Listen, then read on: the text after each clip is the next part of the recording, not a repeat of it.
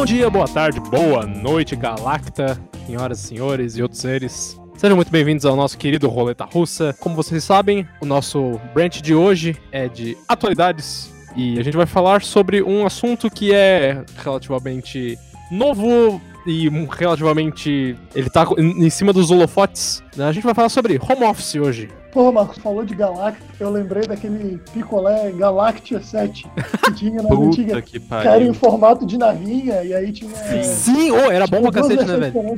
Cara, eu achava mais legal pelo game do que pelo sabor mesmo, mas era uh -huh. legal. O fato de ele existir me deixava muito feliz. É assim, tinha aquela pontinha de chocolate lá, né? Bota, Exatamente. Sim. Nossa, que Era saudade, muito legal, cara. velho. Realmente. Inclusive, os picolés daquela época eram muito melhores do que os picolés de hoje em dia, né? Concordamos. Ó, aquela época era, era, era ir pra praia e comprar uns frutários de morango, mano. O frutário morango era bom. Só pra ver se vinha, se vinha o. Criança pega o prêmiozinho. velho. Criança pega o exagerado, aquele, né, que tinha o. Puto, o exagerado era doido, hein? Exagerado. Era aquele que. Nem sei explicar, parece aqueles doces de canudinho, assim, né? E aí, porra, tinha altos picolé legal, velho. Tinha, tinha aquela época da Bom que tinha os palhetinhos tudo vazado pra botar o, um palitinho no outro, fazer uma escultura muito doida. Oh, eu errei, na real. Não era frutari, é frutili de morango. Era frutili que era top. Ah, ah tá. Esse, não, esse era top, mas é, eu lembrei. Esse aí, esse. Então, galera, eu sou seu host, o senhor Marcos Nchoca. Muito prazer novamente. E ao meu lado, nós temos na nossa mesa imaginária, obviamente, porque estamos todos em casa, senhor Arthur Rodrigues. Hoje a casa é sua, hoje a casa nossa é de quem quiser, de quem vier. Senhor Luiz Eduardo Brandt Flores. Estou aqui, mas a casa é só do Arthur. Ninguém vai na casa dele, fique em casa. E por fim, e muito menos importante, senhor Vitor Zonhoto. Namastê. E hoje nós temos ainda a ilustríssima presença do nosso primeiro convidado do nosso querido podcast, senhor Guto Queiroz. Bom dia, boa tarde, boa noite, trabalhador brasileiro. O Guto que tem um podcast muito bacana, que é o Justa Causa. Guto, fala um pouquinho mais do Justa Causa pra gente, onde que a gente pode encontrá-lo e os melhores meios de usufruir dessa bela obra de arte. E fala um pouquinho mais sobre você também, né, Guto? Ah, então, eu tenho 24 anos, né? Sou virginiano. 1,74, 75 de altura, mais ou menos. Devo estar entre os 70 e 80 quilos, porque ninguém mede isso, né? É tudo mentira da Rede Globo. Bem, enfim, para quem quiser conferir um podcast que fala sobre trabalho na visão de quatro pessoas que estão entrando no mercado de trabalho e que só sabem xingar trabalho, então o Justa Causa Podcast é o podcast para você. A gente tá em todas as redes sociais como arroba JustaCausaCast no Facebook, no Twitter e no Instagram. E no Justa no Causa. No, no, TikTok ainda não. A gente não vai virar TikToker.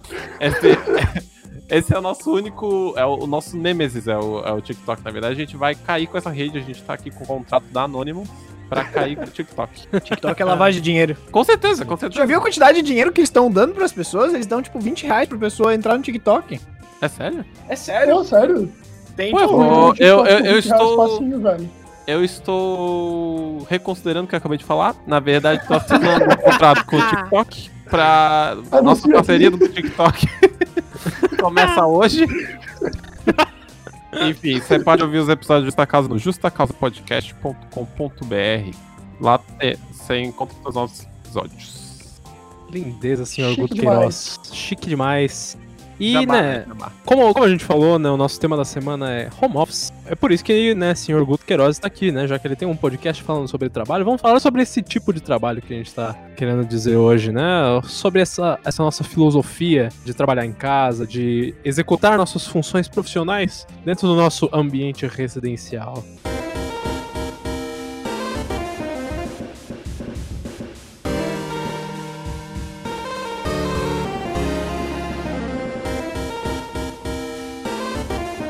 Roleta russa.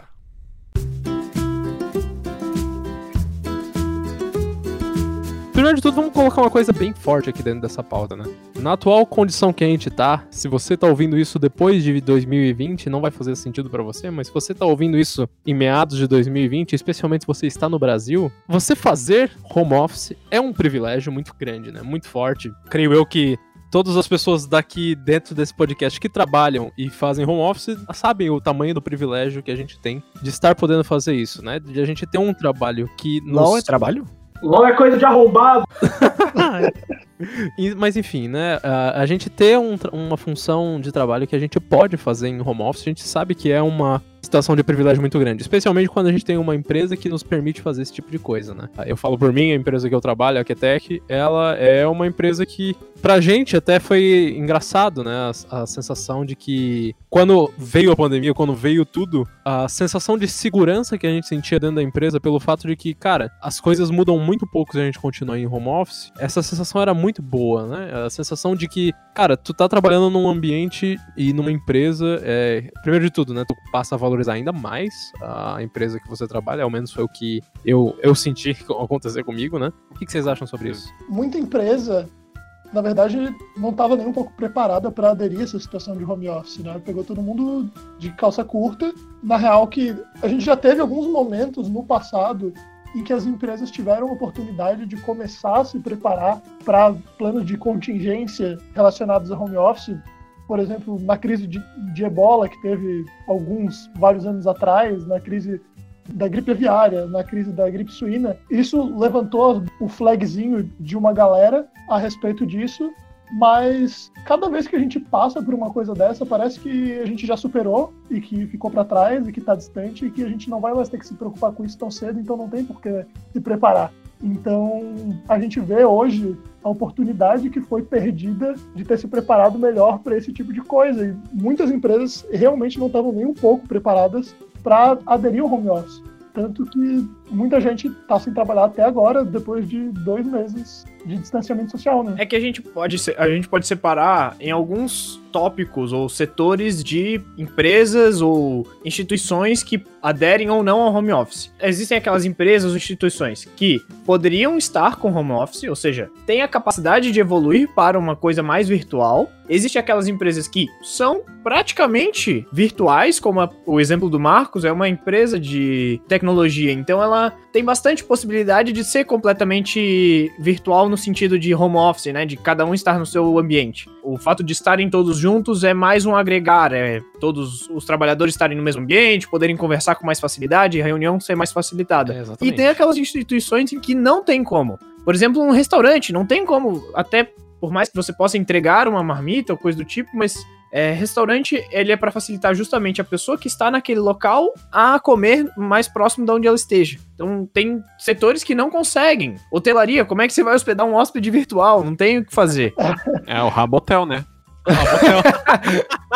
Imagina tu contratar um pintor para pintar tua parede à distância. Exato, então Ia ser muito doido. tem setores que não tem como evoluir para um home office. Esses setores a gente pode dizer que eles são realmente bastante afetados, mas também tem os setores que eu não explorei que são setores que poderiam ter evoluído. O Vitor, como é estudante de direito, ele pode dizer bem, mas assim, ó, muitos processos ainda são feitos é, no papel, são feitos processos físicos, ou seja, eles poderiam ter evoluído há muito tempo para um mé- método digital, onde tem assinaturas digitais, onde você consegue fazer as coisas em vez de contratar um, um office boy que vá nos locais, nos cartórios, ele poderia esses processos poderiam estar fazendo todo digital. E existem já softwares para isso. Até eu vou só, vou só contribuir antes do Vitor falar, ô Vitor, que a minha mãe ela é assessora de um juiz e ela tava falando isso que nas primeiras semanas de home office existiu um, um boom de produtividade assim insano, porque como diz a minha mãe, né, quando você é assessor de juiz e você tá, tá no seu ambiente de trabalho, tem o juiz lá querendo te encher o saco, querendo te pedir coisa. Mas quando ele não tá lá e ele precisa mandar uma mensagem efetivamente pra te, entre aspas, encher o saco, é, isso muda completamente a tua relação e tu consegue se programar muito melhor, tu consegue ser muito mais produtivo. Minha mãe falou que eles zeraram a quantidade de processos a julgar lá da, da vara do juiz, porque, cara, tipo, explodiu a quantidade de processos que eles podiam julgar, assim. É, eu acho que isso é, é o que o Luri colocou, é muito verdade, pelo menos no meu setor aqui, né? Eu trabalho com direito, trabalho no escritório de advocacia e o meu home office tem sido ficar em casa e fazer exatamente a mesma coisa que eu fazia no escritório, mas no ambiente de casa. E isso não prejudica o trabalho de forma alguma, né? Claro que a gente tem que se adaptar a trabalhar em home office, mas o trabalho em si não fica prejudicado. Poderia facilmente não ter um escritório físico e cada advogado trabalhar na sua casa. Mas, claro que no sentido de relações interpessoais, é muito melhor que seja todo no mesmo lugar, para que se faça reunião, etc., como já foi falado. E sobre é, processos, ainda tem muito processo físico, como o Luiz falou, e isso dificulta pra caramba, principalmente quando tu precisa Por exemplo, chegou uma intimação e tu precisa fazer alguma coisa no processo,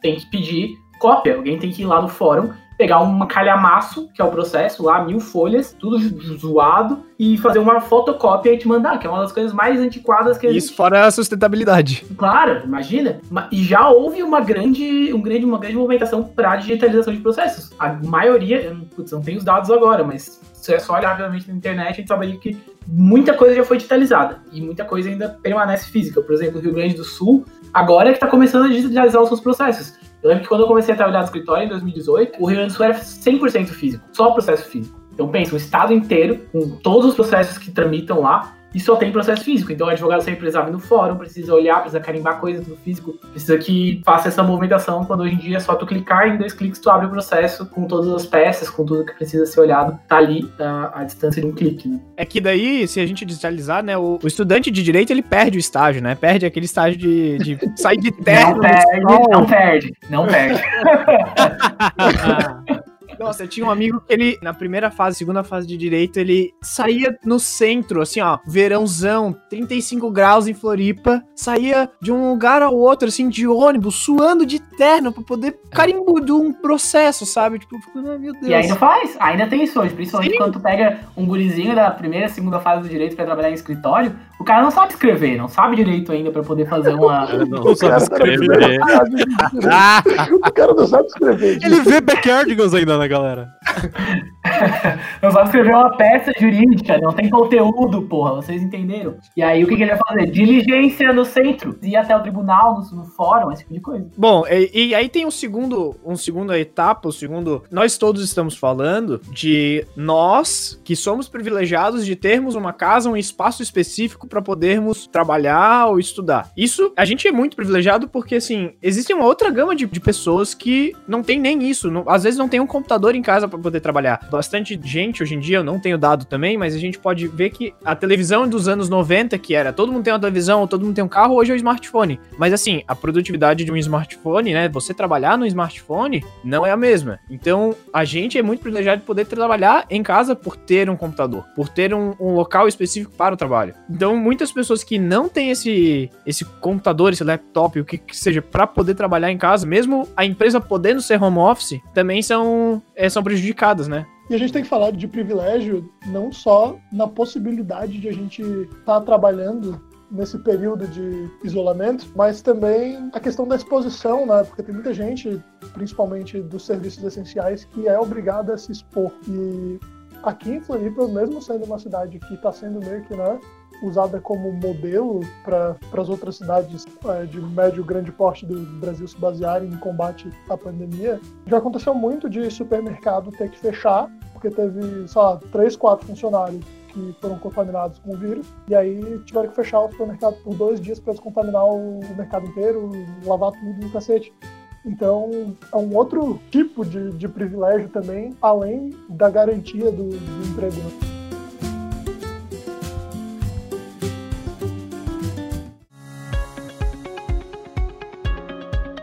E assim, né, já que a gente falou de, desses privilégios, né, vamos falar agora também do, do que, que não é privilégio, vamos dizer assim, né? Porque no fim das contas, todo mundo, antes da, dessa pandemia vir, né, desse isolamento todo vir, da necessidade do home office de acontecer, tinha muita gente que sonhava em, ah, cara, eu quero algum dia trabalhar muito para que eu consiga trabalhar de home office, né? Eu quero criar o meu negócio para trabalhar de home office, porque, porra, que sonho eu poder trabalhar de pijama em casa, né? É que Ah. sonho eu poder ter pessoas trabalhando para mim em casa quando eu estou lá de boas fazendo exatamente aquilo que eu estou afim de fazer no aqui cozinhando meu feijão enquanto eu É. trabalho.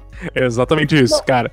E, esse glamour todo, né? A gente, depois de realmente ter a oportunidade de fazer home office, né? De ter, quer dizer, a oportunidade não, né? A necessidade de fazer home office, é, a gente vê que não é bem assim. A gente vê que você ter a mistura do seu ambiente de descanso, seu ambiente de trabalho, seu ambiente de diversão, seu ambiente de qualquer coisa, né? Porque não- muita gente usa casa pra qualquer coisa que for fazer o caso, de trazer amigos pra esse tipo de coisa assim. Não que você deva fazer isso no isolamento, lembrando disso, né? Ter essa mistura é uma coisa muito complicada, né? É uma coisa que a gente tem que ter, primeiro de tudo, muita maturidade, eu acho, que pra tomar essa, essa mistura da maneira como ela deveria ter, e também ter a, a consciência de que isso é uma coisa difícil, é uma coisa que cada um tem o seu jeito de fazer, e também que cada um pode se beneficiar de certas é, dicas pra contornar esse tipo de dificuldade, né? De empecilho que é o trabalho em home office. Que não, no fim das contas ele é um privilégio pra muitas pessoas, como a gente falou, né? E ele é uma dádiva pra muitas pessoas, mas pra muitas pessoas isso é uma coisa, cara, é quase que torturante você ter que trabalhar em casa, né? O que, que vocês acham sobre isso? Quais são as, assim, para as pessoas que estão trabalhando de home office, né? O que, que vocês sentem sobre o assunto, né? Quais são as principais dificuldades que vocês veem? Eu deixo pra falar da- das minhas mais pro final. Eu faço mestrado em fatores humanos, que é bem voltado para organização e fatores humanos, o que quer dizer que eu estudo basicamente sobre trabalho, né? E daí faz um tempo atrás que eu escrevi um artigo exclusivamente sobre enfim, teletrabalho, né, que é o nome formal do home office, que foca exatamente nisso, dessa questão de saúde mental e produtividade. E sobre o que você falou, de, tipo, tem certas pessoas que acham isso bem torturante, a gente acabou fazendo um trabalho de entrevistas, assim, com pessoas que faziam... É, elas faziam home office já faz um tempo, né, a gente tava focando em pessoas que faziam home office, assim, há uns dois, três anos, né, e tem gente que aguenta fazer esse tempo, né, eu não sei como porque eu sou muito, muito imperativo para isso, mas enfim, tem gente que trabalha com isso, né? Principalmente ali na área de é, programação, games, né? A galera curte muito trabalhar sozinho e tal. E às vezes até mais o perfil. Mas o que a gente vê mais nesses casos é que o trabalho passa a ser cada vez mais informal, assim, né? Tipo,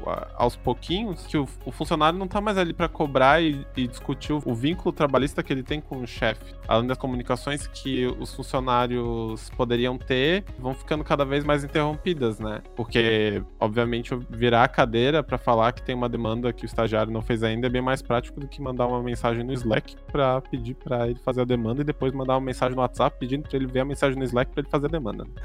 É, eu tô falando isso por quê? Porque isso tudo acaba acumulando muito no estresse que as pessoas passam no dia a dia no trabalho, né? Tipo, essa informalidade nem sempre é tão boa, assim, pra quem tá de home office. No começo, às vezes a gente pensa, ah, não, é legal porque, como tu tinha falado ali, porque eu vou conseguir fazer minhas coisas, eu vou conseguir fazer meu feijão enquanto estou trabalhando.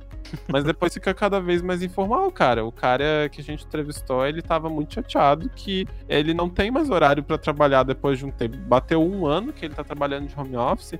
Ele trabalha, tipo, o horário de trabalho dele é das três da manhã pra cima, tá ligado? Ele fica o dia inteiro fora e daí ele começa a trabalhar às três da manhã, daí o cara não dorme mais. É, é- é um. é- basta um deslize pra isso acontecer. Basta uma, tipo, Sim. dormida às duas, ou aquela noite mal dormida que tu precisa. Ah, eu vou tirar mais um ronquinho assim depois do almoço aqui pra de- desandar tudo, porque a rotina né, do sono muda completamente. E isso é uma coisa bem estranha, porque na verdade a gente fica tirando a responsabilidade do ofício, né, da a responsabilidade da própria empresa, da jornada de trabalho de estar monitorando esse tipo de coisa, como a própria jornada, né? E a gente começa a colocar essa responsabilidade em cima do trabalhador. Então essa informalidade eu acho que é ruim, sabe? Tipo, a informalidade de tu ter que criar a tua própria rotina. Então, porra, além das tuas demandas que tu tem que fazer, tu vai ter que fazer isso, sabe? Surpreendentemente, aí só para também divulgar os resultados da pesquisa, mas é, não fez com que a produtividade diminuísse na empresa. Pelo menos a curto e médio prazo, como a gente tem menos interações no dia a dia, a gente se limita a falar só sobre trabalho e acaba produzindo mais, mas isso não é necessariamente bom, né? Porque o trabalhador não aguenta a falta de interação social. Cara, isso é muito interessante. Inclusive, eu li dois artigos, um de uma universidade espanhola, eu esqueci qual que é a universidade exatamente, e um da Universidade de Toronto, que pontua justamente que um dos pontos críticos para o sucesso do teletrabalho se baseia em, em quatro fatores. O fator individual, que diz respeito à personalidade da pessoa e a maneira com que a pessoa se relaciona com o trabalho, o aspecto familiar, e não é nem só, tipo, como a pessoa se relaciona com a família, é a presença da família no local de trabalho, o fato de ter ou não crianças em volta, o fato de ter um cônjuge que trabalha ao mesmo tempo que você. Estratégia de organização e cultura da empresa também é algo muito forte, porque cada empresa tem uma maneira diferente de abordar isso, tem uma necessidade diferente de que as pessoas estejam juntas ou não para realizar determinadas tarefas e a própria natureza do trabalho, como a gente mencionou antes. Pô, não dá para Hospedar ninguém. É, o hotel hospedar um- uma A não ser que seja o rabo, né? Como, eu- como o Guto muito bem colocou. É, o Marcos tá doido pra que eu me hospede no teu rabo. E, cara, a gente fala muito de teletrabalho hoje, mas, na verdade, o teletrabalho não é uma coisa tão nova assim. Não, Os não. ele- primeiros estudos sobre teletrabalho começaram lá na década de 70. E Isso veio a crise do petróleo, quando o pau tava pegando forte, um monte de empresa tava sem grana. E né, também tava com menos acesso a combustíveis fósseis e tal. Então, numa tentativa de corte de custo no meio da crise, uma das soluções que as empresas tomaram, justamente para tentar minimizar o custo com locação de espaço físico e esse tipo de coisa, foi adotar uma postura de teletrabalho. Além de também ter um impacto ecológico, né? Tentando diminuir a emissão de carbono ao se utilizar menos transportes motorizados entre a casa e o trabalho. Então, desde lá a gente já já tem estudos que se preocupam com a saúde mental do trabalhador, com a praticidade e com a produtividade, principalmente, do trabalho feito em casa. Porque a maioria desses estudos é, normalmente é encomendado por empresas e retratam o lado do empregador e não do trabalhador. Né? É, retratam o lado de produtividade, não de saúde Eu mental. tive uma, uma jornada difícil até aqui com, com o home office desde que começou, né? Desde que começou a pandemia e o escritório falou que todo mundo ia ficar em casa.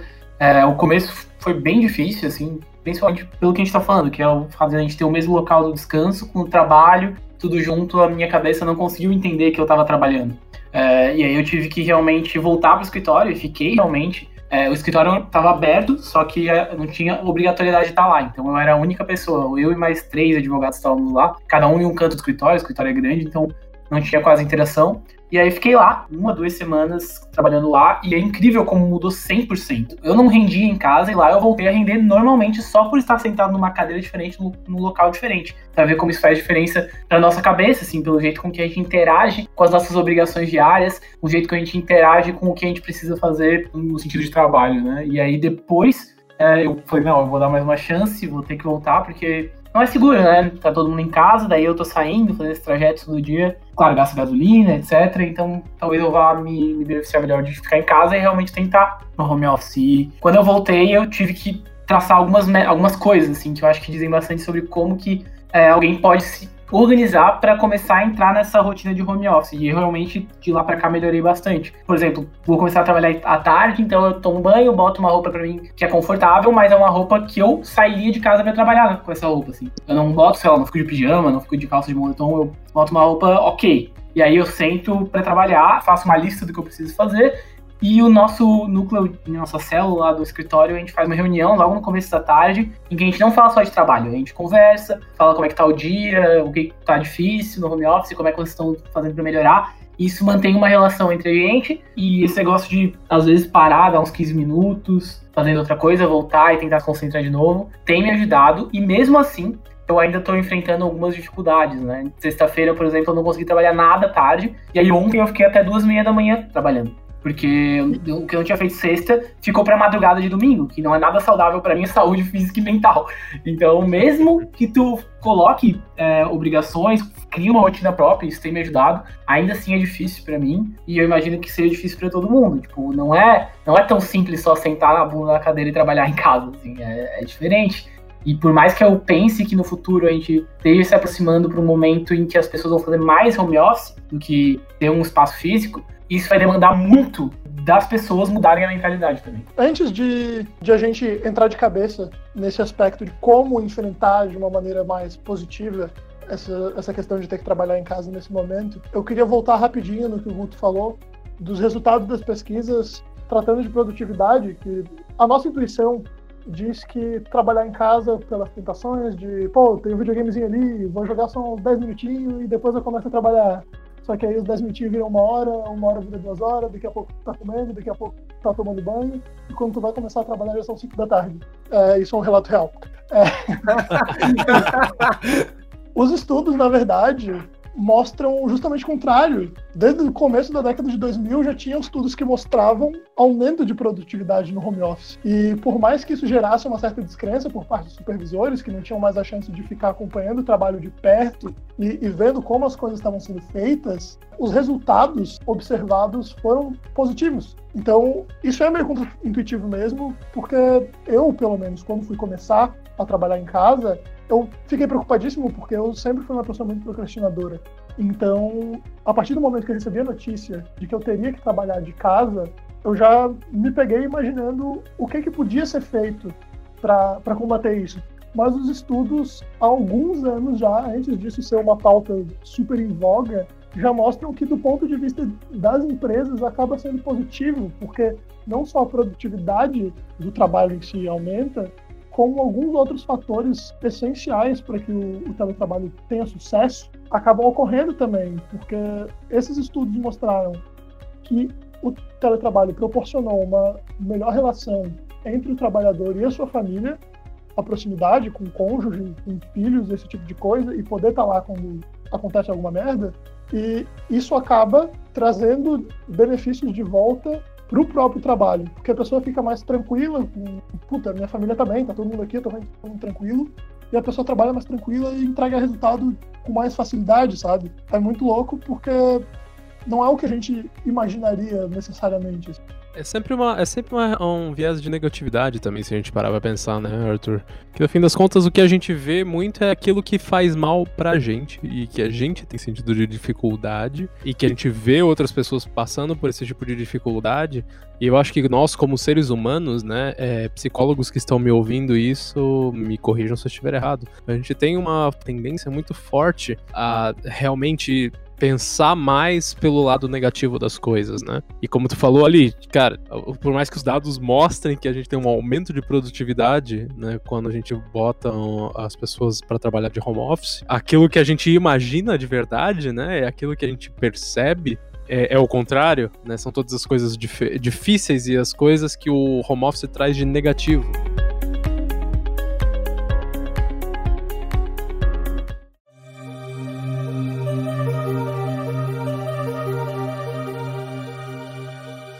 Mas nisso, né, que, que a gente tá falando desse assunto, eu até queria perguntar. O Vitor já deixou o relato dele aqui bem colocado sobre como ele tem enfrentado o home office, como ele tem feito para se sentir mais produtivo ou até, né, se sentir menos não produtivo, vamos chamar assim, né, como ele tinha colocado lá que tava se sentindo bem dificultado com relação ao home office. Como é que vocês têm se sentido nisso? Eu posso começar a falar sobre mim, que no começo foi muito complicado para mim, né, para eu começar no home office. Eu não, não tanto como o Arthur falou assim, ah, eu me sinto uma pessoa muito procrastinadora, mas é, eu sinto que eu sou uma pessoa que tem uma dificuldade muito grande de focar num certo objetivo com relação alguma coisa do trabalho. Tipo, ah, eu tenho que terminar uma modelagem no SolidWorks, mas eu tenho que terminar uma modelagem 3D de alguma coisa. Cara, conseguir fazer isso, tipo, botar isso na minha cabeça que eu preciso fazer isso, eu preciso me isolar de todo o resto dessas atividades que eu faço. Porque lá na empresa que eu trabalho, eu sou o único engenheiro mecânico. Então todas as, as demandas que parecem ser de engenheiro mecânico, tudo cai no meu colo, né? Esse tipo de coisa, assim. Pô, né, meu qual... carro tá com problema, Marcos. É, bem por aí, né? Parece, o... tá, parece ser uma demanda de engenheiro mecânico. Eu vou pedir pro Arthur trocar meu chuveiro aqui em casa também daqui a pouco, tá ligado? é, então. Mas enfim, e, tipo, esse tipo de demanda, esse tipo de coisa que acontecia comigo lá, me deixava muito ansioso com relação às coisas que eu precisava fazer. E eu passava, honestamente, muitos dias no começo, né? Nas duas primeiras semanas, mais ou menos, eu passava mais tempo pesquisando sobre como otimizar, otimizar o seu home office do que de fato trabalhando. Paradoxo. É, bem por aí. E querendo otimizar o meu trabalho, eu não, não o estava otimizando. No começo foi muito complicado.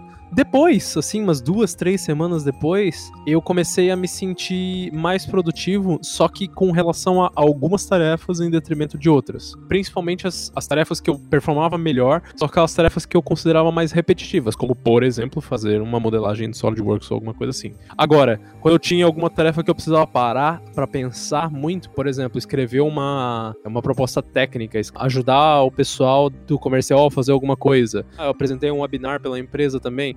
É, esse webinar, cara, eu tinha muita dificuldade pra sentar a bunda na cadeira, escrever e fazer um roteiro legal daquilo que eu queria fazer. Tanto que, bem dizer, o, o massivo do trabalho passou pro último dia, assim. O di- último dia antes do webinar, eu tava, fiquei até 11 da noite com o pessoal em reunião pra ajustar os últimos pontos, assim. E esse tipo de coisa, cara, tá sendo muito complicado de eu sentar e me concentrar. Então, é, é muito doido isso, né? Que a gente sente, falando de produtividade exclusivamente, né? Não falando. A gente vai falar mais pra frente sobre as partes boas de ter mais tempo livre, né?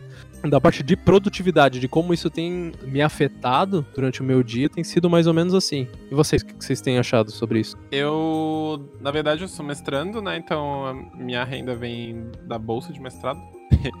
então, o que, que era pra eu estar fazendo? Era pra eu estar produzindo pra caramba, né? Pô, produzindo aqui a milhão. Eu, eu, a tela do PC, uma leitura dinâmica, um bloquinho de anotação e um sonho no coração, né? Mas, cara, não é isso que tá acontecendo. Na verdade, home office, eu até discuti com outros amigos meus que também fazem, né? Minha família também, que é basicamente 80% de Florianópolis.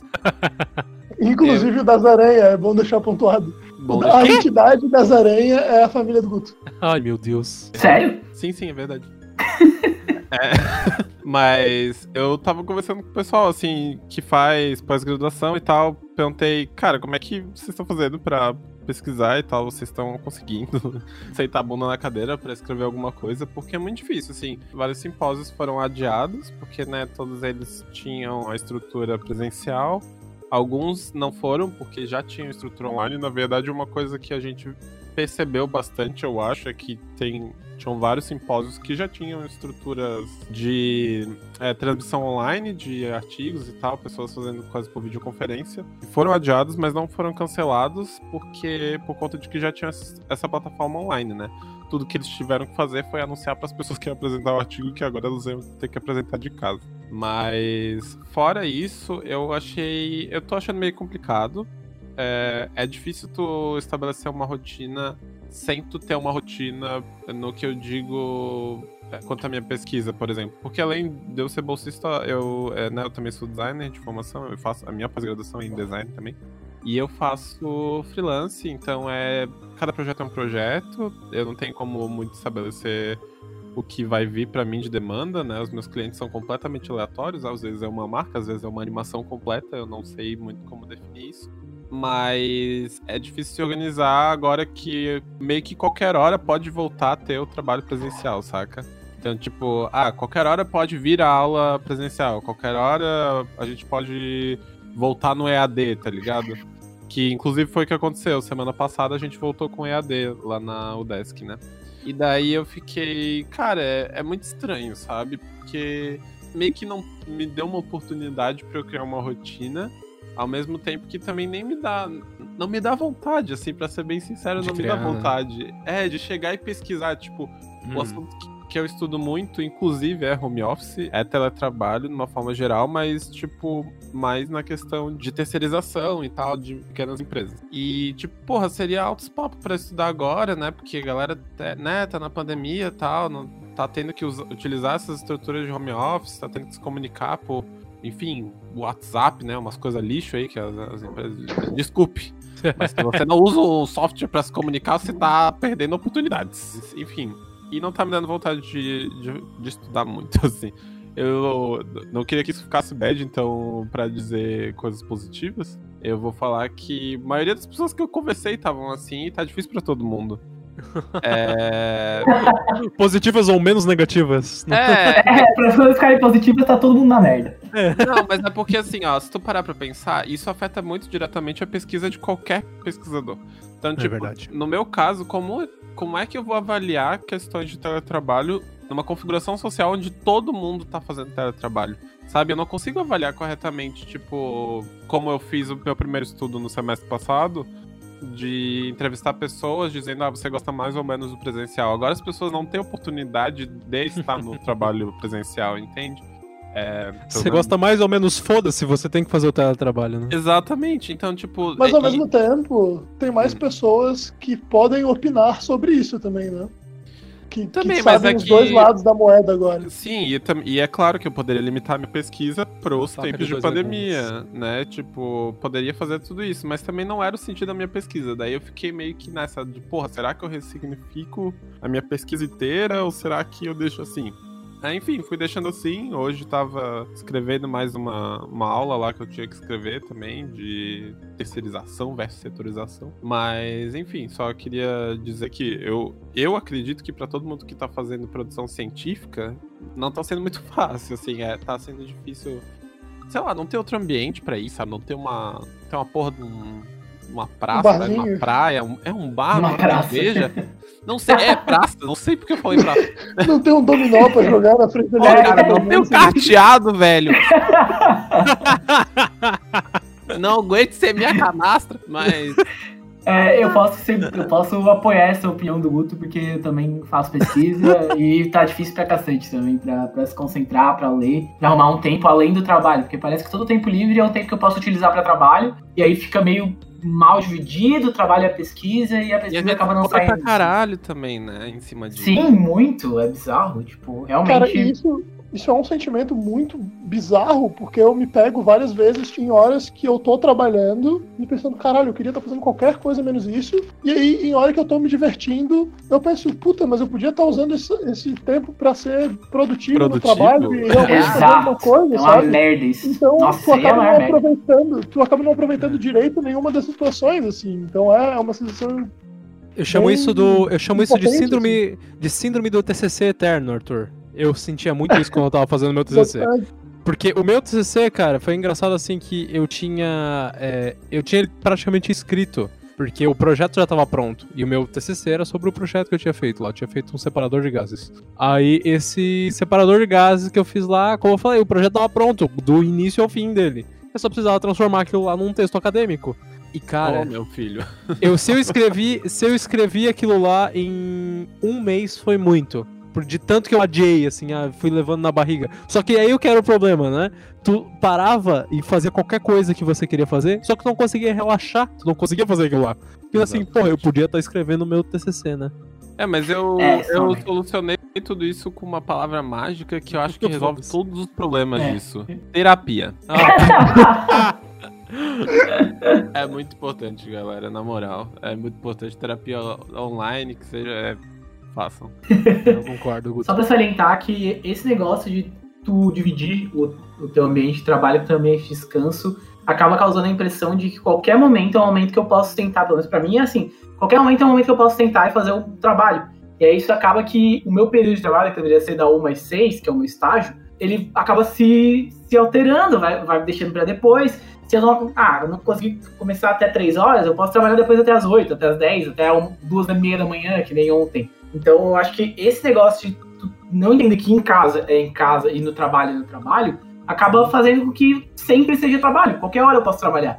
Então eu, eu vou tá, protelando as coisas que eu tenho preguiça de fazer e acaba que vou começar a trabalhar às- 8, ou então vou ter que acordar cedo pra trabalhar. E isso é muito nocivo, assim. Pelo menos pra mim é horrível. Cara, pra mim também, na real, porque eu sou uma pessoa que, quando eu tô no ambiente de trabalho, eu tô com sangue no olho pra caralho, eu quero fazer tudo rápido pra caralho, eu quero fazer tudo do- da maneira mais eficiente e produtiva possível. Só que aí eu chego em casa, cara, nem toca no assunto trabalho perto de mim, porque eu não vou ouvir, tá ligado? O meu chefe chega e manda mensagem, ah, pô, tem como ver isso? Quando é um bagulho muito urgente, eu vou lá e faço, mas se não, eu vejo, pô, dá pra fazer isso amanhã quando eu chegar no trabalho? Dá. Vou deixar pra fazer amanhã. E Certo, e é importante ter essa divisão.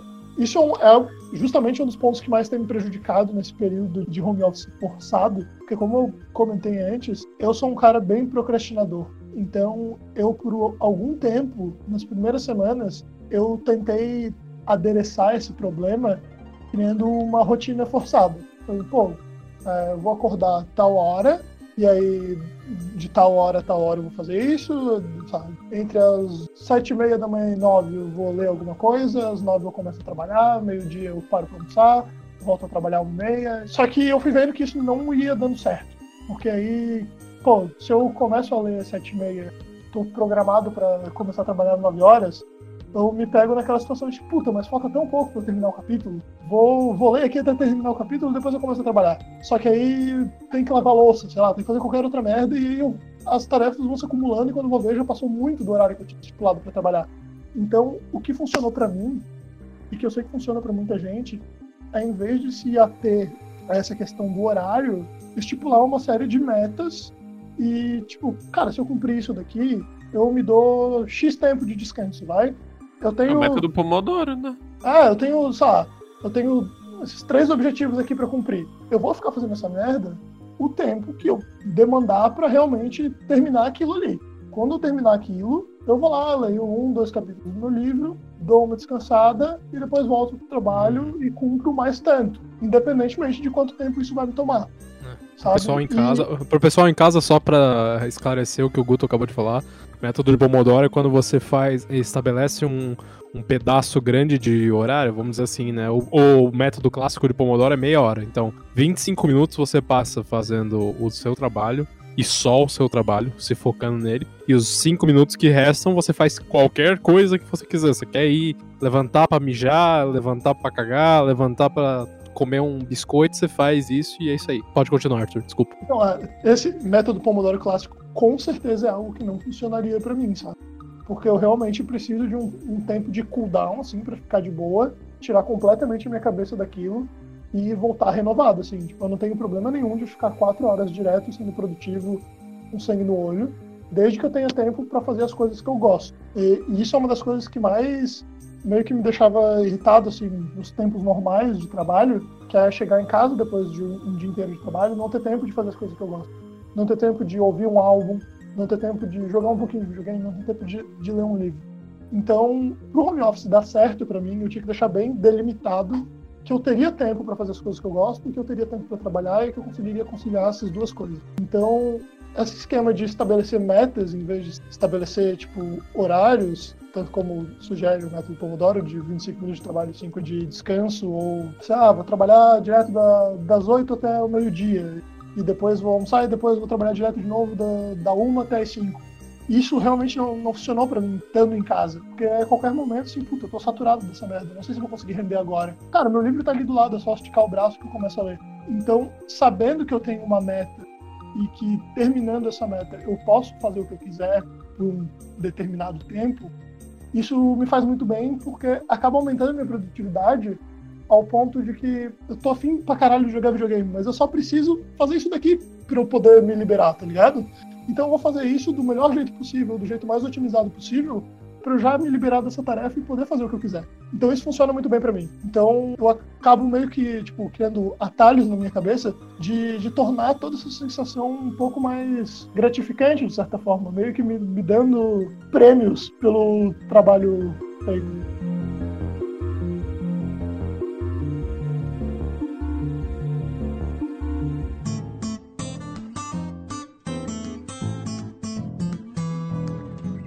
A gente não deixa de ter muitas vantagens também no fato de que a gente tá de home office, né? Porque, cara, como o Vitor muito bem colocou no primeiro podcast que a gente colocou sobre mobilidade urbana, a gente perde 32 dias do nosso ano dentro do trânsito, né? E se a gente perde tanto tempo assim dentro do trânsito, e esse trajeto, né, essa comuta, como o pessoal fala, né, ela é tão danosa pro nosso tempo de trabalho e nosso tempo de viver, no fim, né? Esse tempo a mais que a gente ganha por dia, a gente consegue aproveitar ele de muitas maneiras, né? No fim das contas, a gente tem mais 32 dias no ano, entre aspas, né? Se a gente passar, óbvio, um ano inteiro em home office. O que vocês acham disso, né? Desse tempo a mais que a gente ganha pelo fato de que a gente tá eliminando o trajeto? Cara, eu acho que isso depende do ponto de vista.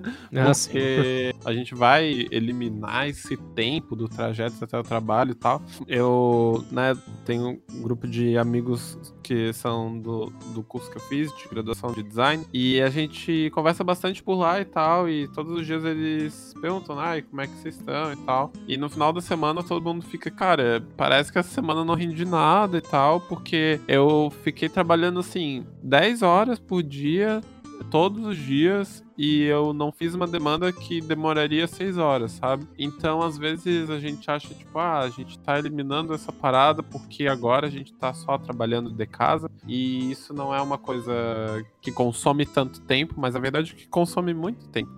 Porque pra gente mudar esse comportamento de estar tá num layout ali preparado pra gente trabalhar para nossa casa e também conseguir mudar a nossa cabeça de ah, acabei de tomar café da manhã com a minha família, com meu namorado, enfim, e agora eu vou trabalhar, isso é difícil também, sabe? Então, tipo, tudo isso consome muito tempo, porque ah, seja lá o que for, tipo, tu vai ver uma série Netflix, tu vai ver, ler um livro, tu vai jogar um jogo, vai ver um vídeo engraçado no YouTube, sei lá, vai abrir as redes sociais. Isso tudo demanda muito tempo. Então, tipo, meio que tu não tu, tu, elimina o literalmente o trajeto que tu tá fazendo teu trabalho, mas não necessariamente o tempo, sabe? O tempo vai ser relativo para como cada um consegue lidar com isso. E de acordo com as pesquisas, as pessoas acabam se enrolando muito mais para fazer o tempo do home office, né? Pelo menos no começo ali, no tempo de adaptação de um ou dois meses, elas se enrolam mais, né? Então, eu não sei, é, é por isso que eu disse, depende, né? Essa vazia ali vai, vai te frustrando um pouco e tu acaba não sendo tão produtivo como talvez tu pudesse ter sido indo de ônibus pro trabalho. Uhum. Isso, inclusive, é, é, interessante, Guto, porque a, a maneira com que eu lido com isso. Esse meu período né, essa minha comuta, eu encaro isso como um período meio que sagrado, assim, pra mim, sabe? Porque é o tempo que eu tenho pra ouvir ah, podcast, pra ouvir um disco e meio que ir me preparando, preparando meu mindset para aceitar de que eu estou chegando no trabalho e que eu vou passar Rodrigues, o coach da sua vida. e que eu vou passar as próximas horas sendo produtivo, sabe? E, é muito e isso é, é, um ritual, assim, pra mim, de tipo. Uhum. Porque, pô, num, num, tempo normal de trabalho, vai, eu, eu tenho que chegar às 8 horas no trabalho. Eu acordo às 7, como alguma coisa, e como eu sou uma pessoa novamente privilegiada por morar perto do trabalho, em 10 minutos andando eu já tô lá e tá tudo tranquilo. Então eu tiro esse tempo para ouvir um podcast, para me desligar um pouco do mundo e aceitar que eu tô indo pro trabalho e que assim que eu chego lá, eu tô naquilo ali. Agora, quando eu tô em casa, eu não tenho esse momento específico em que, tipo, eu viro a chave e penso, não, agora é trabalho. Que é um, um processo que, que todo esse lance da comuta já ia ativando em mim gradualmente, né? Enquanto cada, cada vez que eu chegava mais perto do trabalho, eu já estava mais preparado para começar a trabalhar. Agora em casa, mesmo estabelecendo uma meta, tipo, pô, beleza, vou acabar de ler esse capítulo do livro e vou começar a trabalhar. O momento em que eu começo a trabalhar, eu ainda demoro alguns minutinhos, assim, para me acostumar com a sensação de, tipo, estou trabalhando. Então é, é diferente. É, para mim é, é importante ter esse tempo até chegar no trabalho. Me, me ajuda a me preparar melhor para a jornada de trabalho no dia. É certo, Arthur. Eu até penso assim, né? Como eu falei ali, passei muito do meu tempo mais procurando sobre home office do que de fato fazendo home office, né? Mas entendendo como eu poderia otimizar minha rotina de home office. E o que é interessante a gente ver, que eu acho que todos os, os caras mais influenciadores, né? Os, os caras mais tem maior renome nesse, nessa área. É, eu digo área de produtividade mesmo, né? Que são famosinhos no YouTube, vamos chamar assim, né? Por exemplo, Thomas Frank, por exemplo, Matt Diavela. São dois caras que. Tudo coach. Falam bastante. É, eles não são coaches, é isso que é o mais interessante. Mas enfim, o que, eles, o que, eles, falam bastante sobre o assunto é que isso, é, é exatamente disso que tu falou, Arthur. Tipo, o nosso corpo, nossa mente, ela precisa de uma comuta. Seja ela como ela acontecer. Então, me, a gente riu ali e tal do fato que eu acordo seis e meia da manhã todos os dias. Cara, eu acordo seis e meia da manhã todos os dias porque eu preciso dessa minha comuta. Eu preciso levantar, fazer o meu café, preciso ver o meu Twitter, meu Instagram, enfim, ver minhas redes sociais, ver algumas notícias sobre tecnologia, porque é a minha principal paixão no YouTube, alguma coisa assim, sabe? Para que eu prepare o meu corpo para chegar no meu dia de home office e tá, beleza Agora a gente tem uma reunião assim e assado e tal. Até colocando assim né, a parte de mais tempo livre, entre aspas, que a gente, como, como a gente tava falando ali, eu revivi o meu hábito de leitura de uma maneira um pouquinho mais hardcore do que eu tinha antes, né? Eu antes usava o meu tempo de ônibus, de casa até o trabalho, para ler. Agora eu uso todo o meu horário de almoço para ler né? Então, cara, esse tipo de coisa tem me dado muita coisa.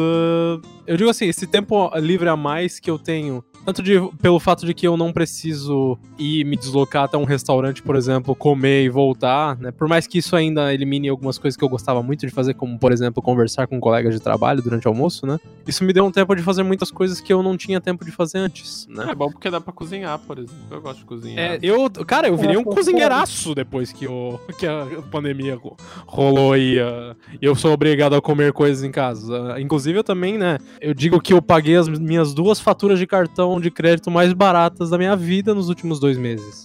Uhum. pra caralho, nossa, sem dúvida. Nossa, e cara, eu, tipo, eu- a gente tem Vale Refeição lá na empresa. Eu praticamente não usei o Vale Refeição, porque eu, sei lá, pedi comida com Vale Refeição duas, três vezes na, no mês, sabe? E antes o meu Vale não era o suficiente pro mês, porque eu comia todos os dias, almoçava todos os dias no restaurante lá, né? Como eu tava falando lá, a gente tem muitas vantagens, entre aspas, que a gente não vê, e a gente tende a, a dar mais valor pra essas desvantagens, né? Dar mais valor pra esse aspecto negativo do home office. No fim das contas, a gente tem algumas coisas muito boas que ac- acontecendo pelo fato de a gente estar fazendo home office. De novo, não existe lado positivo nessa pandemia. né? O que existe é a gente enxergar alguma situação que está menos pior daquilo que a gente tá passando e de que de fato tem acontecido, né, pra gente.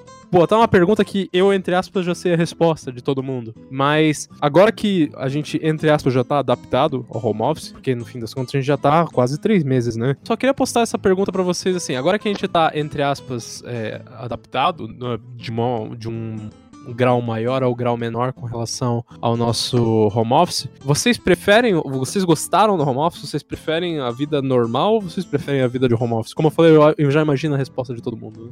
Cara, eu, como eu falei, tem sido mais fácil pra mim ultimamente. Eu tive que voltar ao escritório e depois falei, não, eu vou tentar o home office e tem sido mais fácil agora. Mas apesar de tudo, ainda tem dificuldades que são difíceis de transpor. Eu acho que demorariam meses de trabalho em home office para tentar ultrapassar e vencer algumas das barreiras que esse tipo de trabalho tem me imposto. Então, eu ainda prefiro trabalhar no escritório. Quando voltar, eu vou ser um, um cara muito mais feliz de ter que sair de casa e ir até o escritório, por mais que às vezes seja estressante, que não seja legal pegar as coisas pequenas, né? É, exatamente. Mas chegar lá, ver todos os meus companheiros de trabalho, meus amigos, conversar, é, ter um momento certo de trabalho, que é ali, no momento que eu tô no escritório, depois que eu saio do escritório é hora de descansar, meu quarto é lugar de descanso e não de trabalho. Eu acho que o bem que isso faz pra mim, é, fisicamente, mentalmente, não tem comparação, assim, com qualquer facilidade que, que o home office possa me trazer. De estar em casa, de almoçar, tomar um banho e poder sentar tranquilo para trabalhar, de, enfim, qualquer uma das facilidades que tenha me trazido, nada compensa ver as pessoas, estar no ambiente de trabalho, ter é, relações interpessoais, né? Não ter que ficar trancado em casa. Essas coisas são insubstituíveis. Então, pra mim, claro, já vai fazer um tempo também que eu tô de home office e eu não sei quando que as coisas vão voltar ao normal, mas eu espero que voltem logo, porque pra mim, realmente, cara, teria que, teria que ser obrigatório, assim, e realmente dem- demoraria meses pra eu começar a gostar mais, assim, de- desse tipo de trabalho. Prefiro, prefiro voltar. Esse ponto que o Victor tocou é, é bem importante pra mim, esse lance do, do espaço físico, né? De saber, ah, pô, quando eu tô no meu quarto é, é o meu lugar de lazer, o meu lugar de descanso. Eu agora que tô morando com a Laís, a gente mora num apartamento não muito grande e ela também tá em home office. Então, ela tá em reunião direto, eu tenho que falar com o pessoal direto também. Então, é inviável a gente ficar no mesmo espaço durante o trabalho. Então, o que acaba acontecendo, como o apartamento não é muito grande, é que ela trabalha na sala e eu trabalho no quarto. Isso é bem complicado pra mim, porque justamente aquilo que a gente tava falando antes, porque acaba não tendo exatamente aquele momento em que, tipo, não, agora eu tô aqui nesse lugar, esse é meu lugar de trabalho, então aqui eu vou trabalhar. Não, eu tô né, me divertindo no mesmo lugar em que eu tô trabalhando. Então é muito mais difícil de, de conseguir separar, de conseguir traçar a linha de onde começar e onde terminar, né? Então, pra mim, por mais que eu seja um cara bem caseiro e eu, eu goste da minha própria companhia e eu sou um cara que eu nunca tô entediado, eu sempre tenho alguma coisa pra fazer. Se eu não tô trabalhando, eu tô lendo, se eu não tô lendo, eu tô tocando violão, eu tô compondo. Se eu não tô tocando violão, eu tô jogando videogame. Eu sempre acho alguma coisinha pra fazer. Sério, é muito difícil me ver entediado. Mas enfim, além do contato físico com meus colegas de trabalho, que eu gosto bastante da, da galera com que eu trabalho, esse lance de eu chegar depois do trabalho em casa deitar na cama e falar, porra, agora sim, vou ligar meu Switch, vou zerar Final Fantasy XV agora. Não acontece mais. E é uma sensação que eu sinto bastante saudade. Então, por mais que não seja, não seja exatamente uma experiência traumática trabalhar em casa, eu tô torcendo bastante para as coisas voltarem ao normal o quanto antes. Então, na verdade, né, como a gente, até recapitulando um pouco o que a gente falou, né, eu sei que tu perguntou o que, que a gente acha, né, mas home office ele não é uma realidade que vai funcionar para todos os tipos de atividades e demandas. E eu, os meus últimos trabalhos, eles foram quase todos de gestão de arte. Eu trabalho principalmente com desenhos animados. E isso demanda uma equipe enorme, geralmente, que precisa muito conversar com, com essas pessoas toda hora e tal. Enfim, conversar e fazer coisas com, com artistas, assim, com coisas de arte é, é bem complicado, porque tu precisa ficar bem em cima, é, com, enfim, cronogramas e com, enfim, até mesmo a qualidade da demanda que as pessoas entregam. Então, isso, no momento que, que vai para um home office, esse tipo de trabalho de gestão, por exemplo, né, eu não gosto tanto e acho que gostaria muito mais que voltasse à situação normal. Existem ainda algumas pesquisas que apontam que o trabalho remoto ele deveria ser usado como também uma alternativa do layout de trabalho que emprega as pessoas hoje em dia, que é aquele presencial de 5 a 6 dias na semana, 8, 9 horas por dia, mas que como muitas funções dependem do envolvimento coletivo para atingir as metas, ele não é possível de ser readaptado para todas as realidades. Então, no caso da pesquisa, que é o que eu estou vivendo hoje, ele é. Né? É, é, bem possível você trabalhar de pesquisa de home office, né? Não, não tenha dúvida que é. Mas eu gosto disso, eu odeio isso. Eu acho que é uma merda. Eu acho que eu, eu, não vou conseguir fazer pesquisa também quanto, quanto antes, por conta de que, sei lá, eu particularmente sou uma pessoa muito extrovertida. Eu gosto muito de ter contato com outras pessoas, eu adoro socializar. E então é muito complicado para mim, tipo, não ir para uma sala de aula, não trocar ideia com o professor lá, não trocar ideia com as outras pessoas que, enfim, eu geralmente estou em sala com um monte de gente que faz doutorado também, então eles me dão muitos insights legais e eu tô fazendo mestrado ainda, então sou um peixinho, né, lá no, no aquário de tubarão e eles me ajudam muito. Então isso para mim tem sido assim, tem sido uma coisa que eu tenho perdido, sabe? Esse contato com as outras pessoas é uma coisa que realmente me traz uma boa vantagem no meu, na minha pesquisa diretamente. Então não, não gostaria que continuasse dessa forma, assim. Eu acho que é bem mais atrativo o meu trabalho, pelo menos como pesquisador presencial, assim, estando lá na universidade, com, conversando com as outras pessoas, trocando ideia e fazendo artigo junto é bem mais legal. Você quer adicionar alguma coisa, Luiz? Você como jogador profissional de LoL? Na verdade, eu sou o único que não tem trabalho. Eu não tenho estágio, não tenho trabalho, então eu sou o único vagabundo do grupo. E eu. Não, rapaz. Eu só, tava, assim. eu só tava com aulas, então, como as universidades federais que eu estudo numa, Novsk, elas fecharam as aulas, eu fiquei as primeiras semanas me preocupando com, com os trabalhos que eu tinha que fazer. Ah, não, daqui a pouco eu volto. Então, eu produzi, eu consegui produzir bastante, eu terminei os trabalhos que já tinham sido passados, esperando a volta. Quando eu vi que não ia voltar, eu tomei essa, esse período como oportunidade para começar ou tirar da gaveta projetos que eu sempre quis fazer, como gravar tipo vídeos. Esse. Tipo esse, o próprio podcast sempre foi uma ideia, não foi minha, mas assim, sempre tava ali no, no cantinho. É, outro ah, também. É... é bom pra caramba, né, galera? É, é bom. Ah, meu Deus. e gravar vídeos, por exemplo, tocando baixo, ou até mesmo outros projetos de. do próprio. Até como o Arthur falou que ele tem agora um pouco mais de tempo, ou o Marcos falou pra ler um livro eu tive tempo para tirar. Eu tirei um tempo maior para poder jogar os jogos de história que eu sempre quis jogar, assim, alguns que já estavam parados ali, como se fosse um livro mesmo. Ai, preciso ler esse livro, eu precisava jogar aquele jogo. E eu tirei esse tempo para poder produzir essas coisas que eu queria e para poder conhecer novas histórias que eu sempre quis. Então eu sou, na verdade, porque eu não dependo, né? Eu sou privilegiado por morar com os meus pais, meus pais poderem pagar tudo para mim. Eu não dependo, né, da minha própria renda eu acho que sou o único que posso dizer assim, eu não quero que volte, porque eu não curto. Eu, eu Vagabundo! Que, na verdade, na verdade eu descobri que eu não curto tanto o meu curso.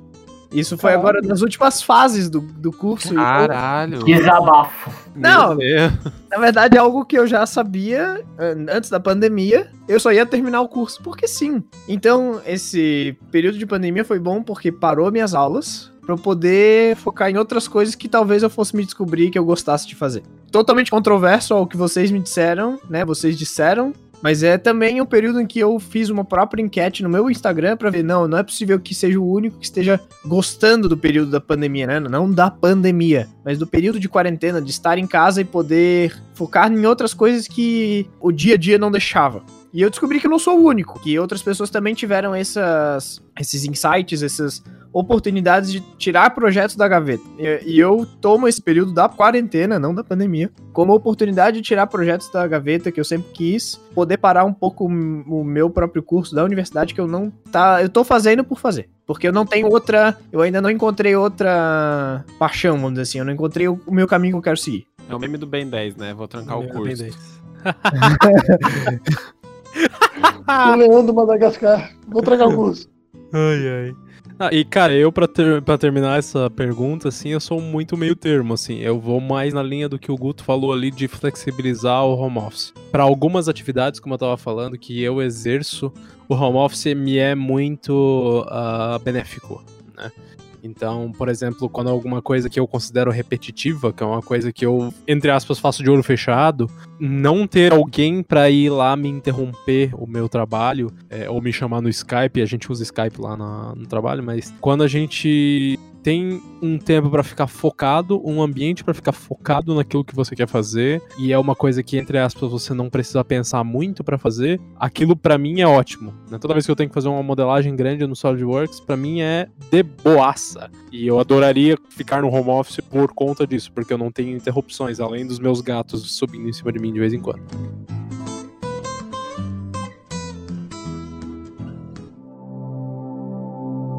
O que, que vocês acham, preveem, assim, né? Que as empresas vão passar a fazer daqui pra frente se essas nossas relações se enraizarem tanto assim? né? Se, por exemplo, eles derem a flexibilidade do home office para certas atividades, ou se eles, por exemplo, verem que tem certos indivíduos que produzem mais em home office, então mantém esses caras 100% em home office. O que, que vocês acham que essas empresas vão fazer? Então, eu tenho um exemplo aqui em casa mesmo. A Laís, algum tempo antes de começar o período de isolamento social, ela já estava uma vez por semana fazendo home office. Tinha sido uma, uma decisão que a empresa dela tinha tomado de, de flexibilização para ver como que as pessoas se adaptariam e tal, e estava funcionando bem e tal. Então acabou sendo um meio campo interessante pro período que a gente está vivendo agora, né? De certa forma, eles estavam mais preparados para abraçar essa situação do que a maioria do- das outras empresas estavam. Mas isso, de certa forma, mostra o quanto muitas empresas já vinham pensando nisso antes da situação em que a pandemia nos botou. Então, eu acredito que depois desse período em que muita gente teve que forçadamente aderir ao teletrabalho, seja ainda mais fácil que as empresas percebam, como vários estudos já mostraram anteriormente, que o teletrabalho pode sim aumentar a produtividade, eu acho que muitas empresas, vendo do ponto de vista de entregar resultado, podem acabar preferindo por optar eh, em manter o teletrabalho numa base mais frequente, né? Não, eu acho que tu falou aí na questão de produtividade, né? Mas a gente sempre tem que lembrar a questão também da saúde mental e de, enfim, satisfação de trabalho do trabalhador. Ah, claro, é, eu, eu puxei mais isso na Uhum. questão de que quem dita as regras do jogo tá achando isso tudo muito bom, né? Então, é, eu queria falar, a curto e médio prazo isso é ótimo. O que geralmente a gente vê é que curto e médio prazo as organizações acham isso lindo. A longo prazo eles veem que os funcionários ficam fazendo uma rotatividade fodida porque ninguém aguenta ficar só de home office e vão trocando a cada dois anos e vai precisar tipo de gente para treinar, enfim.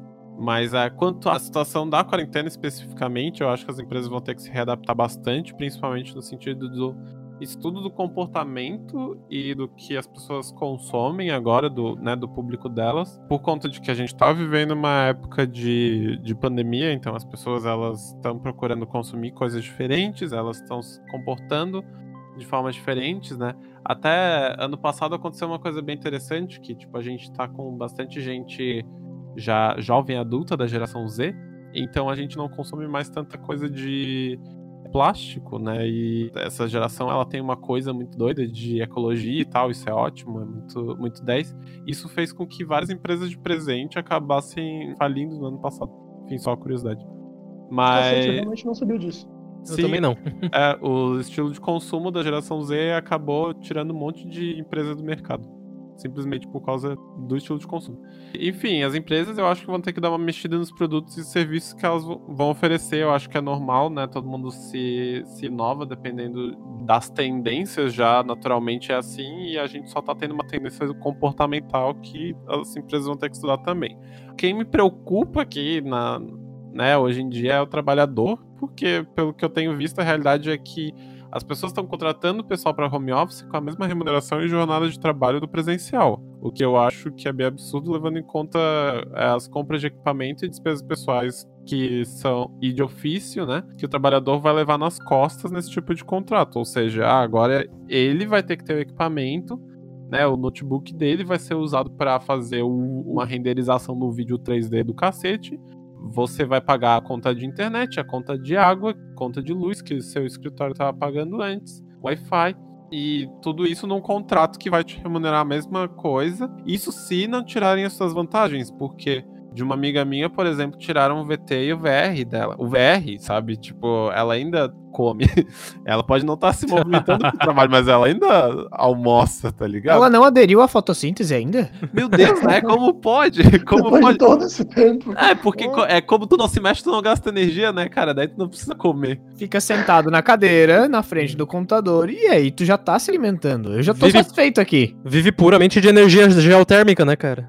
Enfim, né? Minha, minha dica é pra você, trabalhador, pelo amor de Deus, fique atento com suas negociações de oferta de emprego, porque tu é responsável por um monte de continha e não dá pra deixar de pagar o leite das crianças no final do mês, né? Então, é bem importante de ver isso. É, eu, eu acho que o Guto tem bastante razão nesse ponto. O que eu ia falar, na verdade, é que eu assisti um programa da CNN que chama O Mundo Pós-Pandemia, e foi o primeiro que a CNN fez com o Leandro Carnal. E um dos pontos que me chamou mais atenção dentro. O programa todo é muito bom, inclusive eu recomendo, é bem interessante mesmo. Mas um ponto que me chamou bastante atenção foi que esses períodos de crise durante a história eles aceleraram processos da sociedade e transformariam algumas das nossas culturas e cotidianos. Hoje em dia, a gente pode dizer que talvez a crise que a gente está passando acelere o processo de home officização, entre aspas, de alguns setores de trabalho. Claro que tem setores que vai ser impossível ser transferido para o home office, mas aqueles que podem,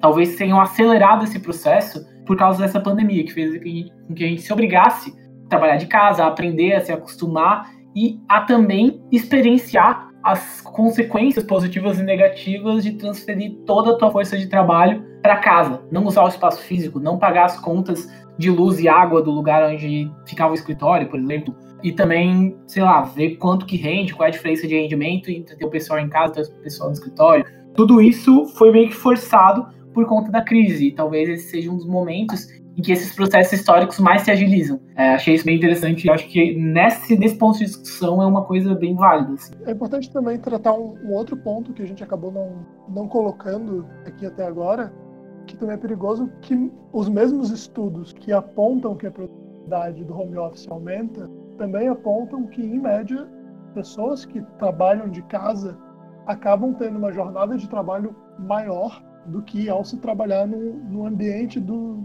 proporcionado pelo empregador, né?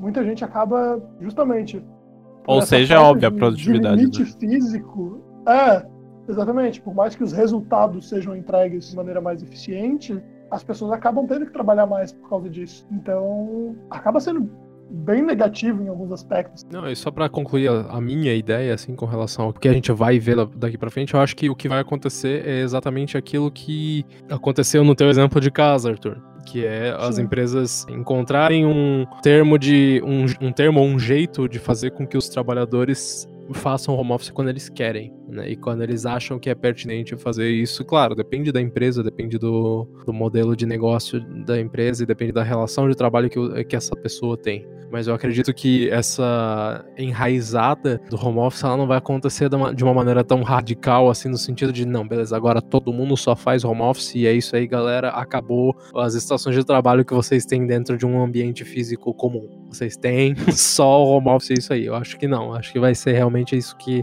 a gente estava conversando ali. De flexibilizar quando a pessoa quer fazer home office para ver o que, que é mais saudável para todo mundo e principalmente, né, para a empresa e para o trabalhador, no fim das contas, né? Até Concordo com, porque É muito pessoal, né?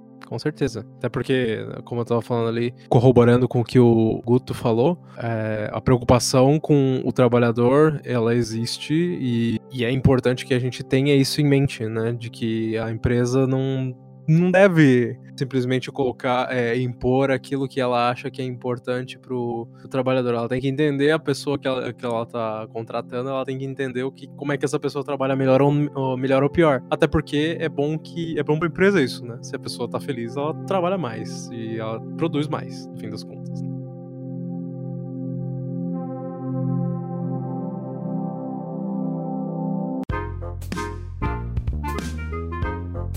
Antes de, antes de fechar o nosso querido podcast falando sobre o sorteio e dando o nosso muito obrigado à audiência, a gente tem perguntas. Falando sobre sorteio, no caso a gente vai sortear uma Honda CG. É, exatamente, claro, né? Dona Juliana de Alencar pergunta: Estamos vivendo num universo paralelo onde a morte do Gugu provocou o coronavírus e todo o caos? Sim. Sim. Próxima pergunta. Eu acho que é a próxima pergunta. Um anônimo vem perguntar pra gente qual é o melhor filme do Harry Potter.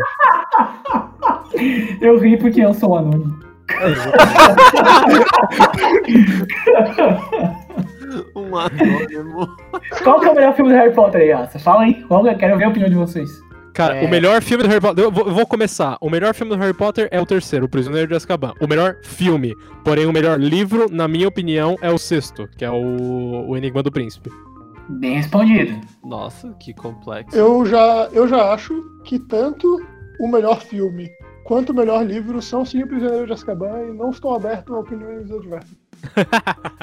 O melhor filme do Harry Potter é A Sociedade do Anel. Ah, vai tomar no cu, moleque. É aquele cara que tá sendo diferentão, mas é um escroto, né, velho? É, é, é. É... Acho que. Não sei, eu, eu, eu, eu vi faz muito tempo os últimos filmes do Harry Potter, mas o que eu tinha gostado bastante era o 2. Câmera Secreta. Eu lembro que tinha um DVD que tinha um joguinho dentro. Olha só. Dava pra Olha, lá com o controle do, do DVD. Muito muito bem. lazarento esse jogo, cara. A, a- a minha TV da- antiga vinha com o Tetris, só que o delay era tipo uns 3 segundos, cara. Quando eu pensava em botar a peça pro lado, ela já tinha caído, era o inferno. Guto, qual é o melhor filme do Harry Potter? O melhor filme do Harry Potter é aquele que tem menino de óculos. Oh, Ou seja, os novos que saíram, foda-se, porque não tem Harry Potter. Que- cara, A descaracterização do personagem principal é muito foda, né, cara? Quem disse que o menino de óculos é o Harry Potter? É Tem verdade. tantas pessoas é que usam verdade. óculos. Mas assim, falando seriamente, eu gosto muito do 2. O Luiz é. Eu estou sozinho. É. É. Quem É. disse que o menino de óculos não é Harry Potter? Na realidade, o nome dele é Gugu Liberato. Harry Potter tem a cura pro coronavírus, repassem. É isso. Ô, o livro bom, o livro, aliás, o filme 2 é muito bom, eu acho que ele tem um clima sombrio, mas eu vou acompanhar meus amigos Marcos e Arthur em dizer que o Prisioneiro de Azkaban é o melhor filme do Harry Potter. Tem É o, aí. tem o Lupin, tem Dementador, tem coisa, tem, nossa, tem coisa boa, cara, altos filme. É esse que tem viagem no tempo, não é? Exatamente. Tem Viagem no Tempo, pô, Que eles tem- nunca mais usam esta merda. Isso caga muito, caga muito o filme, caga muito. Cara, tem um servo feito de luz, velho. Tu quer discutir com isso? Exato, cara. Pra mim, Tem Lupin, tem Sirius Black, é a primeira vez que aparece Sirius Black, é o melhor personagem de Harry Potter, mano. Aí o acabou, filme né? que ganha é o que mais faz fanfic na internet. Acabou, entendeu? Isso é indiscutível. Exatamente. A gente, mede, a gente mede qualidade pela quantidade de fanfic que foi gerada a partir da Os obra. fanfiqueiros são quem mandam no planeta e vocês só descobriram isso quando descobriram a fanfic do Faustão com a Selena Gomes. Admite também. Eu tava pensando exatamente nisso. Então é isso, né, galera? Muito Aê! obrigado. Recomendação da semana, amigo, e aí? Ah, é verdade, tem recomendação da semana, desculpa. Eu nem tenho nada pra recomendar. Então, eu tenho, eu tenho uma recomendação da semana, cara. Já que a gente tá falando de home office, eu vou recomendar um aplicativo que eu gostaria muito que eles estivessem pagando gente. Porque eles devem ser muito ricos. Paga nós! Paga nós. É um aplicativo barra um programa pra você instalar no seu desktop chamado Google. Não, é um, é um programa chamado Notion, que ele é um, na realidade ele é um programa de é, anotações, muito parecido com uma, um outro programa chamado Evernote, que o que o Notion faz, ele tem umas, umas funcionalidades ótimas de checklist, de é, bullet points, ele faz templates sozinhos. Tem uma- meio que uma curva de aprendizado pra mexer nele, mas, cara, ele tem absolutamente tudo que eu preciso dentro de um aplicativo de anotações. É, eu comecei a ter esse costume de anotar as coisas no PC, é, já que a gente não tem coisas presenciais pra fazer isso, né? Então, eu gostei bastante do Notion por vários motivos, mas o que mais me agradou nele foi é, essa funcionalidade de templates diários, né? Tipo, eu posso fazer um, uma, uma daily entry que toda vez que eu vou lá e faço uma nova anotação, ela já vem com todo o template pra eu fazer, e aí eu, tipo, posso fazer o Ah, checklist muito da minha bom. rotina. É muito bom, muito bom mesmo. E, né, pros ah, aficionados por tecnologia por aí, ele tem Dark Mode, cara. Essa é a melhor parte Ah, dele. isso é muito bom. Ô Marcos, eu tenho um Oi. aplicativo muito bom de anotação, chama Caderno, brother. Compra um. É, É, então. A diferença é que o caderno não faz a checklist pra mim sozinho, né? Ah, checklist. Eu também faço checklist. Só botar um, um check do lado das coisas.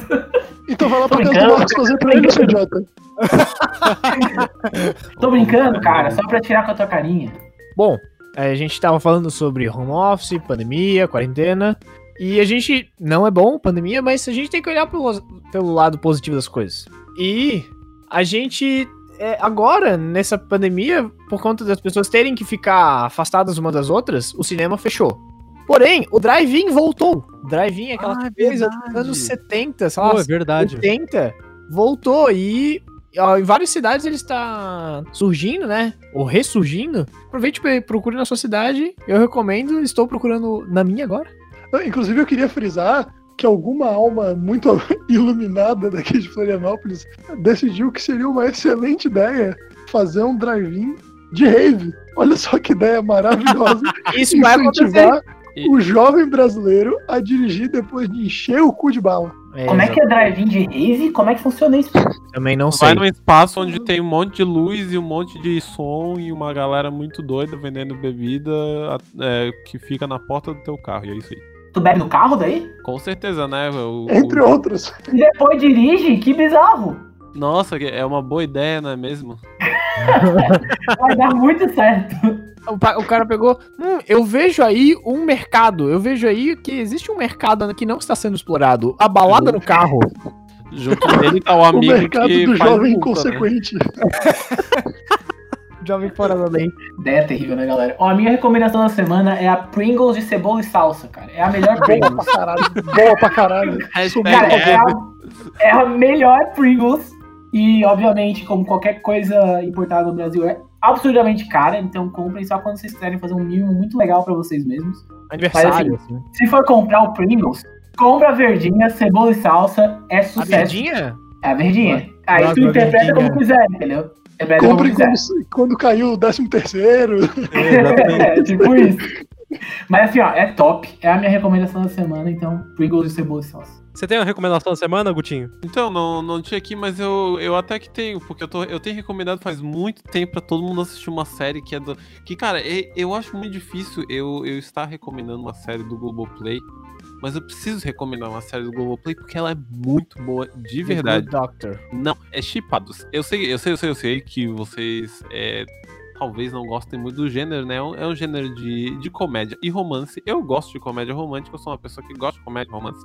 Eu tenho o direito de gostar, né? Eu não, não, não estou aqui pra ser criticado, estou aqui pra... Todo mundo tem defeitos, cara. Todo mundo tem... Exatamente. E... Comédia romântica é mó bom. Essa é a verdade.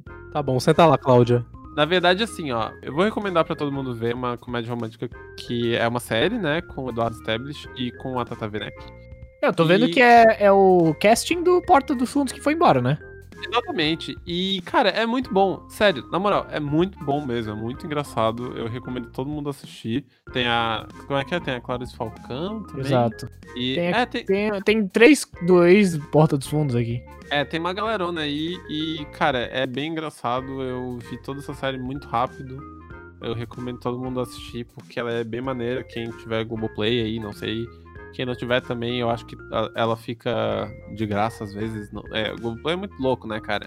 Negócio aí sensacional. Copiaram todo o, o file ali do, do Netflix, copiaram até os, os degradê de animação deles, né? Na cara dura, Ah, é paleta cromática, caralho. Paleta O UI cromática. é muito parecido, cara. Não Nossa, é tem como. igual. É igual, igual, igual. Mas enfim, é, vejam lá, vejam lá.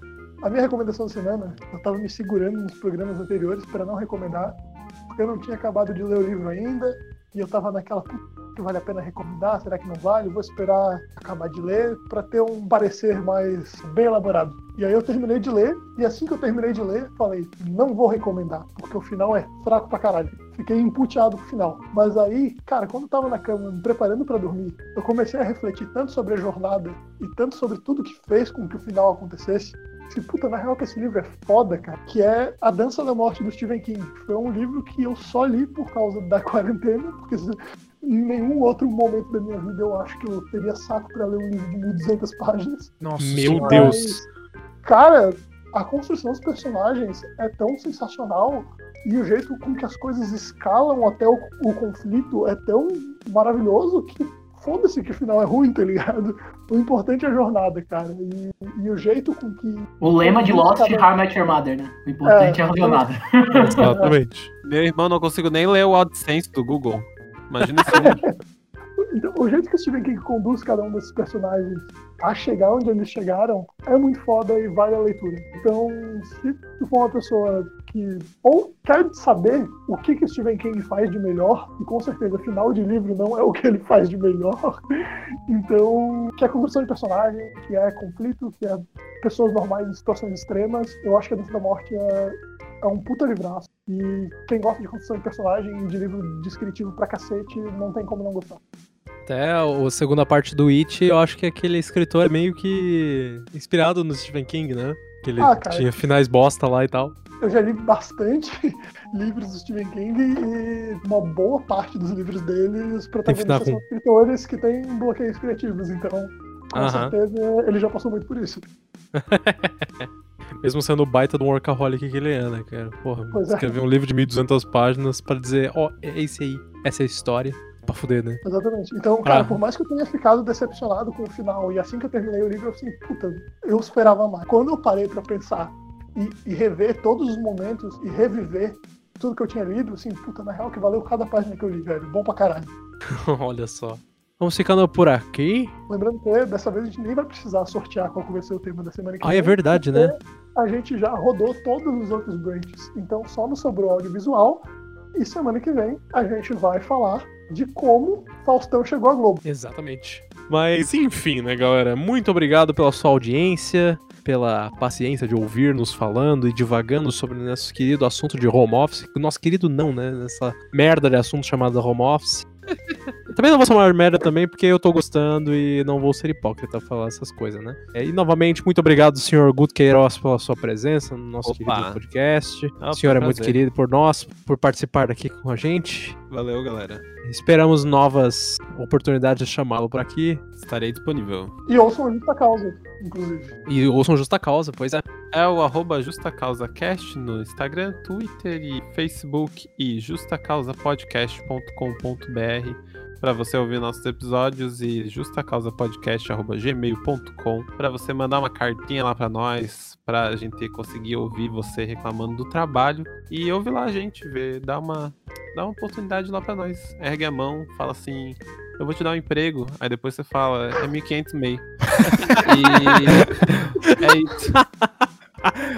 Fica aqui a pergunta: tu já foi demitido por justa causa? Ô, rapaz, isso aí, a gente tem. O nosso primeiro episódio piloto foi isso. Mas, mas não, eu nunca fui demitido por justa causa. Felizmente, né? Felizmente sou um bom profissional, graças a Deus aí tô, tô nessa luta já faz o quê? Quantos anos eu tenho? Desde que saí do útero da minha mãe, tô trabalhando.